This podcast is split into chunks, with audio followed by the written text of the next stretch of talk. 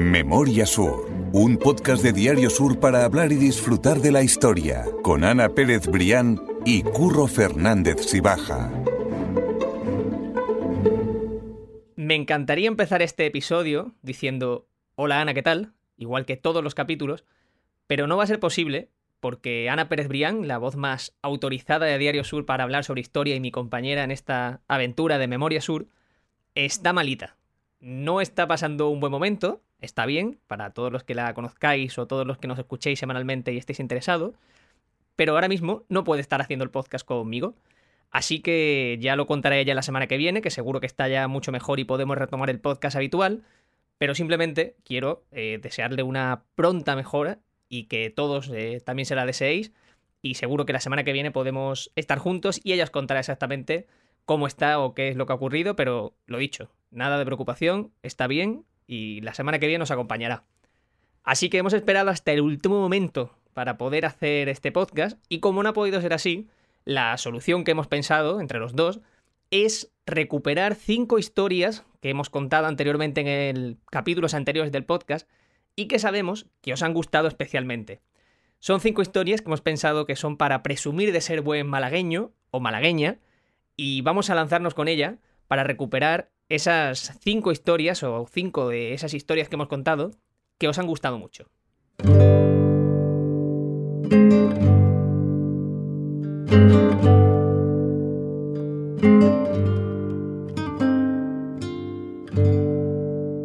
La primera historia nos va a llevar de cabeza a Málaga Este y a uno de los primeros episodios del podcast, que con este son 62 capítulos y este que, del que te estoy hablando creo que sería aproximadamente el tercero o el cuarto.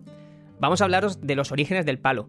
Fue un capítulo muy escuchado, un capítulo que os gustó especialmente y vamos a coger ese fragmento en el que intentamos explicar cuál es el origen real del palo, del nombre del barrio. Porque hay muchísimas hipótesis, como vais a escuchar, y ninguna todavía al 100% cierta, pero que nos dejan ver que el palo es un barrio totalmente diferente.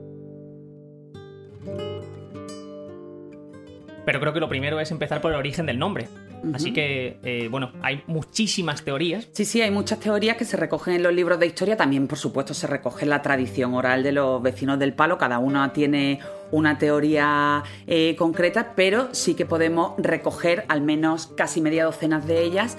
Y, bueno, yo creo que en ese escenario común podemos encontrar los verdaderos orígenes de este lugar que vamos a recorrer hoy. Eso es, como son muchas, vamos a ir pasándonos el testigo para contar cada uno de esos orígenes. Y el primero habla de, una relación con el agua. Y se debe a que hubo una enorme riada eh, que provocó muchos daños en la zona.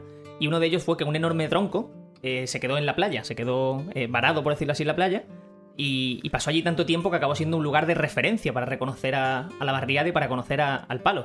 Y de ahí viene el nombre, de, ese tronco que era literalmente. Justo que quedó varado en la playa, más, o menos en la zona de, las cuatro esquinas, y que los vecinos terminaron por reconocer como la zona del el palo.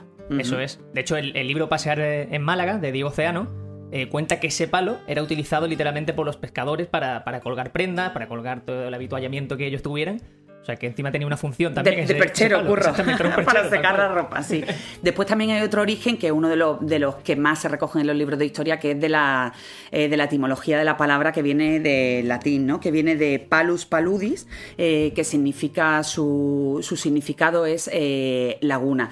Entonces, bueno, las autoridades de, de la época se plantearon la posibilidad de ir desecando esas lagunas porque realmente todo, todos aquellos humedales, a la hora de de que la gente se fue asentando en ese barrio, pues provocaba, que ya hemos hablado en otras ocasiones y seguiremos hablando en muchas más, pues la proliferación de epidemias y de enfermedades relacionadas con la proliferación de esos mosquitos y de, de esas condiciones en, la zona. Más historias relacionadas con palos, y es otra teoría que apunta que fue un barco hundido frente a la orilla y que de, de, ese, de ese barco hundido salió el mástil, asomaba el mástil y durante años y años tuvo ese barco allí y, siguió siendo también, pues igual que hablamos antes en el caso de, la orilla de la playa, que una referencia visual para el, nombre del barrio y para esa zona. Y también tenía el origen mucho que ver con la movilidad, porque en el año 1908 se puso la primera parada de tranvía en el barrio y que coincidía eh, con un palo de madera bastante alto. Entonces, bueno, pues los vecinos a la hora de utilizarla como referencia, pues decían la parada del palo, de ese palo que sobresalía, y allí y así quedó el nombre. Y bueno, y después otra teoría también que, hablabas tú de la playa, de ese palo que quedó varado en la tierra, o incluso del mástil hundido, también hablaba que en, el, en la zona del litoral donde la gente se bañaba, pues sí había una, una serie de palos o estacas que servían a los, a los bañistas para agarrarse a la hora del baño. Hablando justo de eso, de ese, de ese palo que servían de agarre, ya hablaremos en futuros capítulos porque hay también un, enclave de Málaga muy conocido donde también existía esa, estructura para, el baño. Así mm. que ya lo hablaremos muy pronto. Eso lo dejamos para sorpresa para los próximos podcasts. Eso es, porque vendrá, muy pronto además. Eh, hay más historias también sobre su origen, algunas también más antiguas que datan del siglo XV. Y era cuando un noble de la época, eh, Alonso Jiménez, era marqués de Palo. Y fue el que recibió esas tierras cuando se hizo la, reconquista y por lo tanto dio origen a esa zona, al ser el dueño de, de esas tierras. Efectivamente, eso venía por, por, los repartos de tierra. Una vez que fue conquistada la ciudad por parte de los reyes católicos, se repartían entre los nobles las tierras que habían sido conquistadas, pero otros historiadores también defienden que, ese punto concreto del camino hacia Belén Málaga, que era una zona neurálgica de la ciudad, y en ese valle surgido justo entre las laderas del Monte San Antón que antes hablábamos, también existía un ventorrillo eh, llamado El Palo que terminó por dar origen a, este, a esta zona de la población. Hay muchísimas eh, formas o muchísimos estudios sobre el origen del palo. La verdad es que no hay ninguno que sea el, más cierto, pero bueno, todos son están bien acogidos por la historia, así que hemos dado unas pinceladas de muchos de ellos. Para muchos hablar de Málaga es hablar de Pablo Ruiz Picasso, el que seguramente sea el artista más internacional de todos los que podemos disfrutar en Málaga, y el que ha puesto también a Málaga a su vez eh, en el mapa en muchas ocasiones. Pablo Ruiz Picasso tiene una historia muy curiosa sobre el día de su nacimiento o el modo en el que llegó al mundo, llegó a la vida, y es lo que vamos a recuperar en un capítulo en el que te hablamos de la historia del barrio del Ejido, del origen de ese barrio. Bajamos al, al, final del capítulo por calle Carrión para llegar a esa plaza de la Merced, a esa casa natal de Pablo Ruiz Picasso, y contarte qué ocurrió exactamente el día de su nacimiento. Nos paramos en esta eh, Plaza de la Merced número 15, en un lugar que todos conocemos, que es la casa natal de Picasso, precisamente para contar cómo fue el nacimiento de Picasso. Ponme tú el escenario, Ana. Pues fíjate que, de Picasso, eh, siendo lo que ha sido, hemos hablado de manera muy transversal. La verdad es que es un personaje eh, que tenemos pendiente porque hay muchísimas cosas que contar. Pero como tú bien dices, es cierto que a mí este podcast se me estaba quedando un poco corto y vamos a hablar de el, momento de su nacimiento. Hablas de que es en el, número 15 de la Plaza de la Merced. Antiguamente la, numeración de la calle correspondía con el 36. Y bueno, pues nos vamos a situar en ese 25 de octubre de 1881, cuando la madre de Picasso, María Picasso, eh, se pone de parto y llega la hora de asistir ese alumbramiento en las casas, porque antiguamente en aquella época eh, se, daba, se daba luz en las casas. Entonces, bueno, se genera ahí un escenario, eh, ella se pone de, parto, asiste la familia, el padre de Picasso, José Ruiz Blasco, y bueno, parece ser que va a ser un momento feliz porque la pareja formada por María y José van a tener su primer hijo, al pequeño Pablo, pero las complicaciones del alumbramiento no tardan absolutamente nada en llegar. Eso es, sí, sí, empiezan a, haber complicaciones eh, porque Pablo nace eh, azul, eh, no respira y no tiene visos de que la situación vaya a mejorar. No tiene pulso, no tiene signos vitales y casi casi que lo dan por perdido. De hecho, la comadrona que está asistiendo a la madre lo pone en una mesita cercana mm, sin esperanzas casi de recuperar al bebé y se centra ese trabajo médico y sanitario en, en salvar a la madre, ¿no? Exactamente. Entonces, imaginaros la escena de lo que hubiera ocurrido de no haber salvado si ese, pequeño milagro que vamos a contar a continuación, milagro entre comillas, por supuesto, no hubiera ocurrido lo que nos hubiéramos perdido, ¿no? Una de las personas con las que hemos hablado para contar esta historia es Mario Virgilio Montañez, que es el jefe del Departamento de Promoción Cultural de la Casa Natal de Picasso, y que ahora en breve vamos a escuchar eh, su propia voz contando otra historia relacionada con, este tema, pero nos contaba que incluso en esa situación un poco de caos y de no saber muy bien qué hacer, pusieron a, ese bebé, a ese Picasso eh, recién nacido, encima de una plancha de mármol para ver si también con el propio frío era capaz de reaccionar de alguna forma. Y tampoco había manera. Sí, sí, no hubo manera. De, de hecho, el, el, tío de Picasso, Salvador, que, que, era médico en el momento que contempló esa escena casi a la desesperada, que se estaba fumando un puro, bueno, vosotros podéis imaginar la escena, ¿no? En, eh, eh, primero para ir en una casa, para ir rodeada con toda la familia por allí por, por medio y casi, incluso fumando. Hoy sería una escena impensable, pero la reacción, supongo yo que un poco desesperada y de no tener nada que perder del, del tío Salvador, que era el médico eh, con Picasso fue finalmente lo que lo salvó. Y me refiero en concreto a que Salvador se estaba fumando un puro, en ese momento supongo que de nervio y de,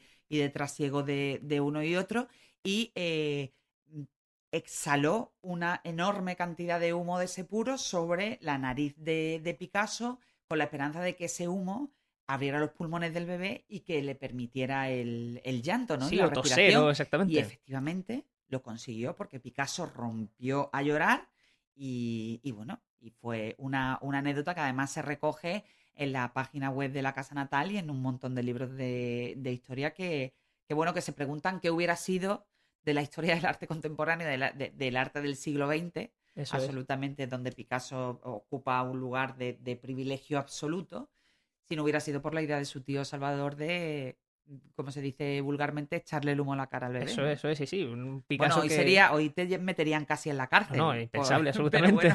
a Picasso le salvó la vida. Sí, sí, pero un Picasso eso, que llega a la vida de una calada de un puro, y un, puro y unos eh, cigarros, un tabaco que le acompañó durante toda su vida porque Picasso fue un, fumador empedernido. fumador empedernido, absolutamente. Unos días más tarde, eh, Pablo eh, Picasso, ya el niño con la total salud, fue bautizado con una infinidad de nombres, Ana. Sí, sí, efectivamente. Mira, Como no podía ser de otro modo, ha habido varios capítulos en los que nos hemos detenido en Calle Larios para contar los orígenes de la calle, para contar su construcción, su inauguración. Y es que lo cierto es que nos encanta hablar de Calle Larios, de la familia Larios y de toda esa magia que tiene esa calle icónica, no solo de Málaga, sino también de, de Andalucía y de España. Hay un pequeño detalle dentro de la calle Larios que es el que a mí me gusta especialmente para poner en valor que no solamente hablamos de una calle, sino de un estilo arquitectónico, de una Málaga muy determinada en una época muy concreta, y que te habla de la grandeza y de lo pensada que estuvo esa calle en el momento de su creación. Vamos a recuperar ese episodio en el que te contamos algunas curiosidades sobre la calle Larios y vamos a detenernos en una concreta para que veas que Málaga y que la calle Larios es mucho más de lo que pensamos. Y todo eso nos lleva también a saber que todos esos avances se estudian en los libros de arte. O sea que la calle Larios es una referencia a nivel artístico. Sí, Curro, no es que a nosotros nos parezca bonita y que seamos unos frikis de Calle Larios, que también, ¿eh? que también. Es que la Calle Larios realmente está en los libros de arte. Sí, sí, sí. O sea, primero por, por ser una de las, de las calles arquitectónicamente más perfectas, más clásicas y más elegantes de, de cuantas se construyeron en el siglo XIX. ¿Y por qué? Es muy fácil comprobarlo. Si tú te pones al principio de Calle Larios, más o menos dando la espalda a la, estatua de Manuel Domingo Larios, que además ahora se ha, se ha, movido un poco en la última remodelación para que coincida con el inicio de la calle, y tú te pones mirando hacia la Plaza de la Constitución, hay un punto de fuga en el edificio final de la Plaza de la Constitución, lo que antes era Espejo Hermanos, donde coinciden todas las cornisas y todas las, todas las balconeras al final convergen en un punto de fuga en la Plaza de la Constitución y, es absolutamente alucinante ver esa perfección arquitectónica.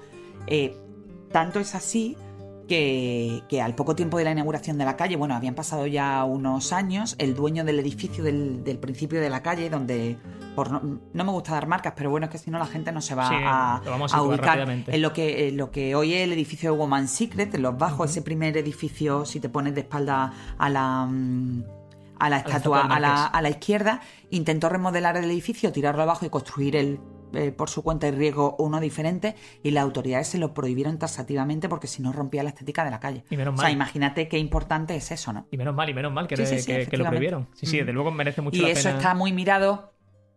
Sí que em, siempre ha habido algunas polémicas con los, con los cambios que se hacen en los edificios de Calle lógicamente las remodelaciones, pero siempre se tiene que, respetar eso, o al menos debería hacerse, porque, bueno, yo creo que un un elemento absolutamente eh, icónico de, la calle, ¿no? Historia. Yo creo que una de esas cosas que no nos damos cuenta hasta que nos paramos a pensarla, pero que hace que nuestra mente, la calle Lario, sea tan bonita, que cuando estemos allí nos sintamos tan a gusto. Son esos puntos de referencia que. Al final son cosas, al final son cosas eh, invisibles que te abrazan, aunque suene un poco cursi, pero que convierten de verdad a la calle Lario en una calle absolutamente singular. Sí, no, no, es así, es así, es mm. cierto. Hay una de mis historias que son de, las favoritas de Caelarios Y es que durante un tiempo fue llamado el salón de baile. Imagínate los lujos. Sí, sí, sí. Eso, Ya sabes que el Café Central ha cerrado hace muy poquito. Es ese café que estaba situado en la Plaza de la Constitución y que define la manera en la que los malagueños piden café y que trae de cabeza a la gente de fuera. Y creo que es un modo estupendo de definir al malagueño, de saber por qué somos diferentes. Y vamos a recuperar esa historia porque nos detuvimos en un capítulo especial para hablar de los cafés de Málaga, de las cafeterías antiguas de Málaga, y contar también por qué se pide así el café en Málaga, cuál es el origen y por qué se decidió poner esos nombres y todas esas variedades. Esta es la historia de por qué se pide el café así en Málaga.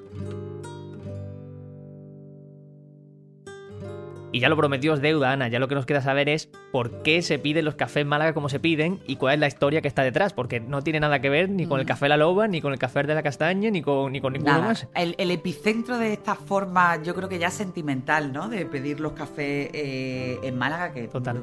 te sale quizás de. Pero además, ¿sabes qué pasa, Curro? Que está tan interiorizada. Yo no sé si a ti te pasa a lo mejor que te vas fuera y dices, bueno, un mitad. Un mitad se llega a entender. Sí, sí, por dónde van las cosas. pero a ti a lo mejor se te, se te va un poco la cabeza y estás acostumbrado a pedir de carril. Y yo me acuerdo que una vez pedí en una cafetería de Murcia un sombra y un pitufo. Y, el camarero me miraba así como diciendo, bueno, esta señora que ríete de... Claro. me pasó porque yo estudié en Granada y, y, yo cuando lleé, es que ni me había parado a pensarlo. Y pedí una nube y me dijeron, pero. Pues nada, toma el pasa aquí, exactamente. Sí, sí, Fue súper curioso. Bueno, pues esa forma de pedir los cafés, eh, el responsable fue el, dueño del Café Central, ¿no? En, lo, aproximadamente en la época de posguerra, más o menos en los años 50. Este señor se llamaba José Prado Crespo. Y bueno, pues imagínate, eh, en, en, su despacho de café, el Café Central, que al principio era muy pequeñito, no es como lo conocemos hoy con ese fabuloso mosaico, ¿no? Que, tenemos nada más al entrar. Bueno, pues él eh, llegó un momento en que, pues bueno, se cansaba de que todos los parroquianos llegaran a su negocio y decía, hay un poquito más de café, venga, no, un poquito menos de café. Entonces aquello le generaba, para empezar, un gasto en café y le hacía perder mucho el tiempo porque a lo mejor tenía que poner otra vez la cafetera o... Es decir, el café entonces se pedía con los dedos, ¿no? Pues dos dedos de café, tres dedos de café y como que casi nadie estaba a gusto. Hasta que él dice, bueno, pues yo voy a poner un sistema, ¿no? Con las formas de, pedir café y que incluya desde, desde lo, más mínimo que hay, la, nube que, tenemos hoy, hasta el solo. ¿no? Entonces, pues alumbró ese calendario con nueve maneras de pedir café y bueno, ¿qué ocurrió? Que a la hora de ponerlo en el, en el mosaico, ese que, hoy sigue en, en, el, café central, incluso en, los paquetes de la publicidad de Café Santa Cristina, que, además pidió permiso para, para, poder utilizarlo en, su, en sus productos, bueno, pues para que fueran 10 y para que fuera eh, par, ¿no? Y quedara bonito sobre sobre el mosaico, pues por lo visto había un gitano muy gracioso que, era camarero del bar y que le dijo, bueno, don José, pues el décimo que queda, él no me lo ponga. Y entonces el vaso vacío. Y queda registrado. Sí, sí, sí, justo, ya ha quedado registrado, con lo cual esa, esas 10 maneras de poner café en Málaga va desde el no me lo ponga, la nube, hasta finalmente el, solo. Eso es, en total son 10 tipos. Todo ese catálogo donde ya somos capaces de decir exactamente qué queremos. Eso es, son 10 tipos. Que por cierto, yo soy de sombra. Ah, pero yo soy de nube, es que yo no soy muy cafetero. Entonces, claro, a mí no me queda otra. Sombra. Y, sombra y normalmente con hielo. Me pues, encanta. Pues, oye, pues eso con el hielo yo me lo apunto porque a mí precisamente lo que me, me, chirría del café es eso, es tan caliente y tal. pues Esto de gente que va soplando, está que voy, a, probarlo. Mm. Pues ya me has dicho lo que tú pides. Y si estamos contando historias sobre Málaga, algunas de las que más os han gustado, no podemos no detenernos en alguna historia con algún turista. Y es que Málaga históricamente ha sido una ciudad que ha acogido a los extranjeros y uno de ellos, uno de los más ilustres, ha sido Hans Christian Andersen. Seguro que te has dado cuenta que en la Plaza de la Marina, en la acera de enfrente, hay una estatua del famoso escritor y seguramente quizás también te hayas preguntado que por qué está ahí. Bueno, pues vamos a recuperar ese capítulo en el que te contábamos 10 curiosidades sobre la Plaza de la Marina y una de ellas era esa historia sobre Hans Christian Andersen y es una que ya hemos tratado en otros podcasts, concretamente en la historia de la, Alameda principal, y es la visita de, Hans Christian Andersen a Málaga. Eso quedó reflejado en una estatua que se encuentra precisamente frente a la, a la Plaza de la Marina y que seguramente todo el mundo ha visto y tiene ahora mismo en su memoria. Y esa visita se produjo en 1862, cuando Hans Christian Andersen se hospedó en la Fonda de Oriente y se encontraba en una circunstancia, bueno, mejorable, ¿verdad, Ana? Sí, porque vino, o cuenta en las crónicas de la época, después también quedaría recogido en sus propios escritos que vino a Málaga a tratarse de una depresión. y, parece ser que aquel, aquel lugar, aquella contemplación de, del verde de la Alameda, la relación también con, la gente de Málaga, pues que ayudó mucho en esa, en esa recuperación. Algo de lo que dejó escrito en su libro Viaje por España sobre Málaga eh, fue lo siguiente. Decía, nuestro balcón daba a la Alameda, con sus árboles verdes, su fuente y multitud de personas paseando de acá para allá. Disfrutábamos de la vista del puerto y del mar. Todo el mundo parecía alegre, como si la, como si la vida mostrase solo su lado agradable. En ninguna parte de España me sentí tan feliz y tan en casa como en Málaga. Que son unas palabras que ya lo hemos dicho alguna vez. Efectivamente, y mm. sigue las costumbres de su gente, su temperamento, el ancho del mar, todo ello tan necesario y tan rico para mí, lo encontré allí. Dice, y es más, encontré algo todavía más importante, gente amable y comprensiva. O sea que. Yo creo que supo captar bastante bien ese, ese carácter que nos define a los malagueños de, bueno, de ciudad abierta y acogedora. Una campaña de turismo inmejorable, desde luego. la novena curiosidad es que hubo una novedad vial, ¿verdad? En, la Plaza de la Marina, ese entorno. Sí, sí, sí. Espero de corazón que este episodio especial y diferente te haya gustado. Espero también, con más ganas aún, que Ana pueda acompañarnos la semana que viene y volver a retomar el podcast habitual. Para mí ha sido un lujo acompañarte una semana más, recuperar estas historias que siempre viene bien tener frescas para saber un poco quiénes somos, de dónde venimos y cuáles son algunas historias divertidas que puedes compartir con, otros malagueños o con amigos de fuera. Y nos escuchamos la semana que viene para seguir contándote más historias de Málaga.